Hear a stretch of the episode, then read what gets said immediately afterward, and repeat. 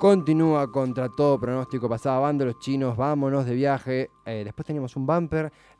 Eh, los separadores hechos por Malena Álvarez, a quien le mandamos un saludo, compañera del programa Víboras. Ahora vamos a ir eh, directo a charlar con alguien de la Universidad de Notre Dame en Indiana, Estados Unidos. Él es profesor catedrático de Ciencia Política y Asuntos Globales en dicha casa de estudios, además de doctor en Ciencia Política. Aníbal Pérez Liñán, bienvenida contra todo pronóstico. Aquí Esteban Chiacho, ¿cómo estás? Hola Esteban, buenas tardes encantado de saludarte, Aníbal. Eh, uno de los que más ha estudiado y más nos ha tocado leer, en, por ejemplo, en la facultad, respecto al estudio de los juicios políticos eh, en nuestra historia reciente y no tanto. Te pregunto principalmente, para arrancar, eh, Aníbal, ¿cuál crees que es la concepción social y la concepción política actualmente de lo que es un juicio político? ¿Qué, es, qué sentís al respecto? bueno, el, juicio político fue pensado como una forma de, controlar el poder del presidente. Cuando, cuando eh, en la Constitución norteamericana se creó el formato presidencial, la preocupación era que, tener un ejecutivo electo podía crear el, equivalente a una monarquía. Entonces se creó la institución del juicio político derivada de algo que ya existía en el derecho inglés como una forma de permitir que el Congreso separar al presidente del cargo en caso, en caso de abusos de poder, esencialmente. En lo que es la historia, si se quiere partiendo desde Nixon en adelante, en nuestro continente, en, Latinoamérica, que ha sido un factor muy presente, ¿crees que, cumple ese rol? ¿Crees que es un factor de alerta para un presidente? ¿Crees que se ha desvirtuado un poco? ¿Cómo, cómo describirías esa evolución del juicio político hasta nuestros días y en su ejecución? El juicio político es una institución un poquito rara porque, porque si lo pensás, eh, en parte es un, animal jurídico que tiene esta función de, realizar un juicio en contra de un presidente que, supuestamente abusó de su poder, eh, pero, pero al mismo tiempo es una institución eh, profundamente política, porque en última instancia es el Congreso quien tiene la misión de, de tomar esta decisión. Entonces, finalmente hay un elemento esencialmente partidario que domina el proceso y que lo estamos viendo muy claramente hoy en día en Estados Unidos, ¿verdad? Todos los republicanos defienden a Donald Trump y todos los demócratas están en favor del juicio político. Comúnmente uno, viéndolo superficialmente, tiende a creer que un juicio político mina la capacidad de un presidente, sin embargo, uno lee algunos análisis de lo que pasa con Trump y dice, no, va a salir más fortalecido. Eh, ¿Esto efectivamente siempre es así o es muy extraño que un presidente, según dicen algunos analistas, salga fortalecido de un impeachment? Eh, ¿Es algo común? ¿Qué sentís al respecto? Me parece que es raro que un presidente salga fortalecido del juicio político. Lo que puede ser, lo que, lo que puede ocurrir y a menudo ocurre es que salga ileso. Eh, tenemos casos como, como, el, caso de, no sé, de Ernesto Samper en Colombia, que eventualmente sobrevivió el juicio político, eh, o el caso de, Bill Clinton en Estados Unidos, sobrevivieron el juicio político, pero siempre existe algún tipo de costo político. El presidente no es más fuerte después de un juicio que antes. Eso sería una situación muy inusual. Estamos actualmente entrevistando a Aníbal Pérez Lineal desde la Universidad de Notre Dame en eh, Indiana, doctor en ciencia política. Eh, hay una pregunta. Eh. No, mm, quería, me quedó ahí en la duda de, ¿no es más fuerte socialmente o dentro de un partido, digamos, políticamente? O sea, con sus propios compañeros. Bueno, sí, lo, lo que puede ocurrir es que el, juicio político en una, en una, situación muy polarizada, que el juicio político sea visto como un ataque, un ataque partidario, que es un poco lo que, lo que están jugando los republicanos en Estados Unidos hoy en día. Claro y entonces movilice a las bases. Eso puede, puede consolidar cierto, cierto tipo de apoyo dentro, del partido. Eh, pero, pero en el resto de la sociedad y en el resto del sistema político, siempre creo que existe un costo por, pasar por este proceso. Era Pía Fonseca quien, quien preguntaba. Eh, mientras charlamos, me aclaraste también lo que mencionaba Pía, ¿no? la diferenciación social, eh, política, que, es tan interesante de analizar. Eh, lo que sucede actualmente también en Latinoamérica, eh, el, empleo del juicio político, como es el caso de por ejemplo, Dilma Rousseff eh, o Fernando Lugo en, Paraguay, tiene una connotación diferente a lo que sucede, por ejemplo, en Estados Unidos con Nixon, con Clinton y con Trump? ¿O a fin y al cabo son estructuras similares? ¿qué, opinas al respecto, Aníbal? Eh, mira, Están, creo que en realidad son, son situaciones muy similares, son, son estructuras muy similares. El juicio político es, es, un proceso, como te decía antes, en parte que tiene un, un componente jurídico, pero que tiene un, elemento político dominante, y por lo tanto, en buena medida, la forma en que es interpretado y, la interpretación histórica que le damos depende de cuál es el consenso social detrás de ese proceso. En situaciones como las de Nixon, en las cuales Nixon tenía un sector del Partido Republicano que lo apoyaba, pero buena parte del Partido Republicano lo había abandonado, eh, y por supuesto los demócratas estaban fuertemente en contra. Eh, el Watergate desgastó mucho a Nixon y, en ese contexto había un, consenso bastante, extendido en favor de su juicio político, por eso, por eso se vio forzado a renunciar. En situaciones como la de Bill Clinton o como la de, la de Donald Trump, en donde no hay un consenso tan extendido sobre el juicio político, eh, entonces la, la legitimidad del proceso es mucho más incierta. Y eso creo que es lo que vimos muy claramente en el, en el caso de Brasil con Dilma Rousseff y en el caso de, de Paraguay con Fernando Lugo. Estos fueron procesos que no tuvieron un consenso social y por lo tanto su legado ha sido altamente controvertido.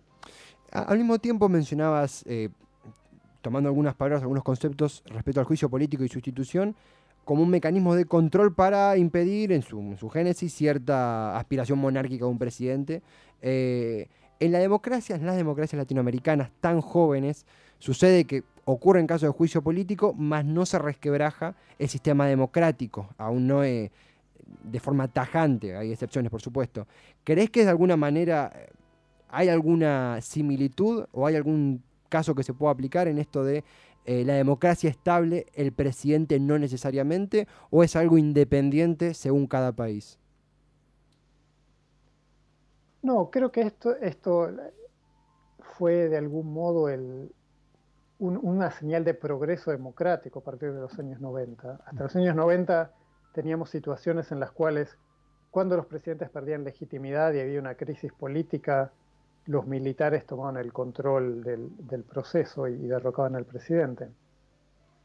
Lo que hemos visto a partir de los años 90 es que en el contexto en el cual hay crisis de legitimidad, los presidentes son muy impopulares, hay una gran crisis económica, eh, hay dos factores claves que se movilizan. El primero es la protesta social y el segundo es el Congreso tratando de encontrar una salida eh, formalmente, al menos constitucional, para esa crisis. Y es ahí donde el juicio político empieza a jugar un nuevo papel. El juicio político básicamente reemplaza los antiguos golpes de Estado como un mecanismo constitucional para destituir a presidentes que están en problemas. Y al mismo tiempo, Aníbal, yendo a la, parte eh, académica, se estudia actualmente en la carrera de ciencia política el juicio político, textos de tu autoría y, similares, eh, para que los futuros y futuras politólogos y politólogas de mañana estén instruidos en este tema. ¿Es algo que dicho de manera un poco burda, ha venido para quedarse o crees que hay alguna cuenta pendiente en su evolución respecto al juicio político que podemos ver en un futuro? Creo que hay un, problema intrínseco a la institución y es que, y es que, ¿cómo te podría decir? Es una institución que tiene, tiene un déficit de legitimidad eh, intrínseco en su, en su, propia construcción desde desde el comienzo. Eh, si, uno piensa en, cómo se instituye a, un, a, una jefe o jefa del Ejecutivo en un sistema parlamentario, lo que vemos es que el, el, mismo, el mismo cuerpo que le, que le entrega el poder al gobierno, que es el Parlamento, es el mismo cuerpo que retira la confianza y cambia el gabinete. Entonces hay una cierta simetría entre el proceso que genera el gobierno y el proceso que destituye el gobierno. En los sistemas presidenciales el juicio político es muy controvertido porque es el voto popular que le da legitimidad al presidente, pero es el Congreso que destituye al presidente por considerar que, está ejerciendo un abuso de poder. Entonces, como te decía antes, a menos que haya un gran consenso social para ese proceso, es muy fácil interpretar el juicio político como un acto ilegítimo de las élites legislativas para destituir al presidente. Por eso repetidamente vemos que los presidentes o las presidentas en problemas hablan de, golpe parlamentario, de golpe legislativo, etc. ¿Consideras que em, estableciendo una serie de normas o de reglas de cómo proceder, eso podría, eh, digamos, que la legitimidad de, los juicios políticos sea un poco más estable o que por el momento em, todavía no hay como, una, eh, como un encuadre que le podamos encontrar? Eh, esa es, es, una gran pregunta. Yo creo que todavía no tenemos un encuadre ni un consenso, eh, ni en ciencia política, ni en derecho, ni, en, ni entre, obviamente ni en, ni en, la clase política en, los países presidenciales, sobre cómo es que el, el, juicio político realmente debería funcionar. En algunos casos se lo interpreta prácticamente como un voto de desconfianza contra el presidente. Si pensás en el, en el juicio político contra Fernando Lugo, claro en Paraguay en 2012. El juicio tuvo lugar en 48 horas y, Lugo ni siquiera tuvo una posibilidad real de defenderse. Eh, en otros casos, el juicio político se piensa como un proceso cuasi judicial. Entonces, dependiendo quién está invocando el juicio político, la interpretación puede ser muy diferente.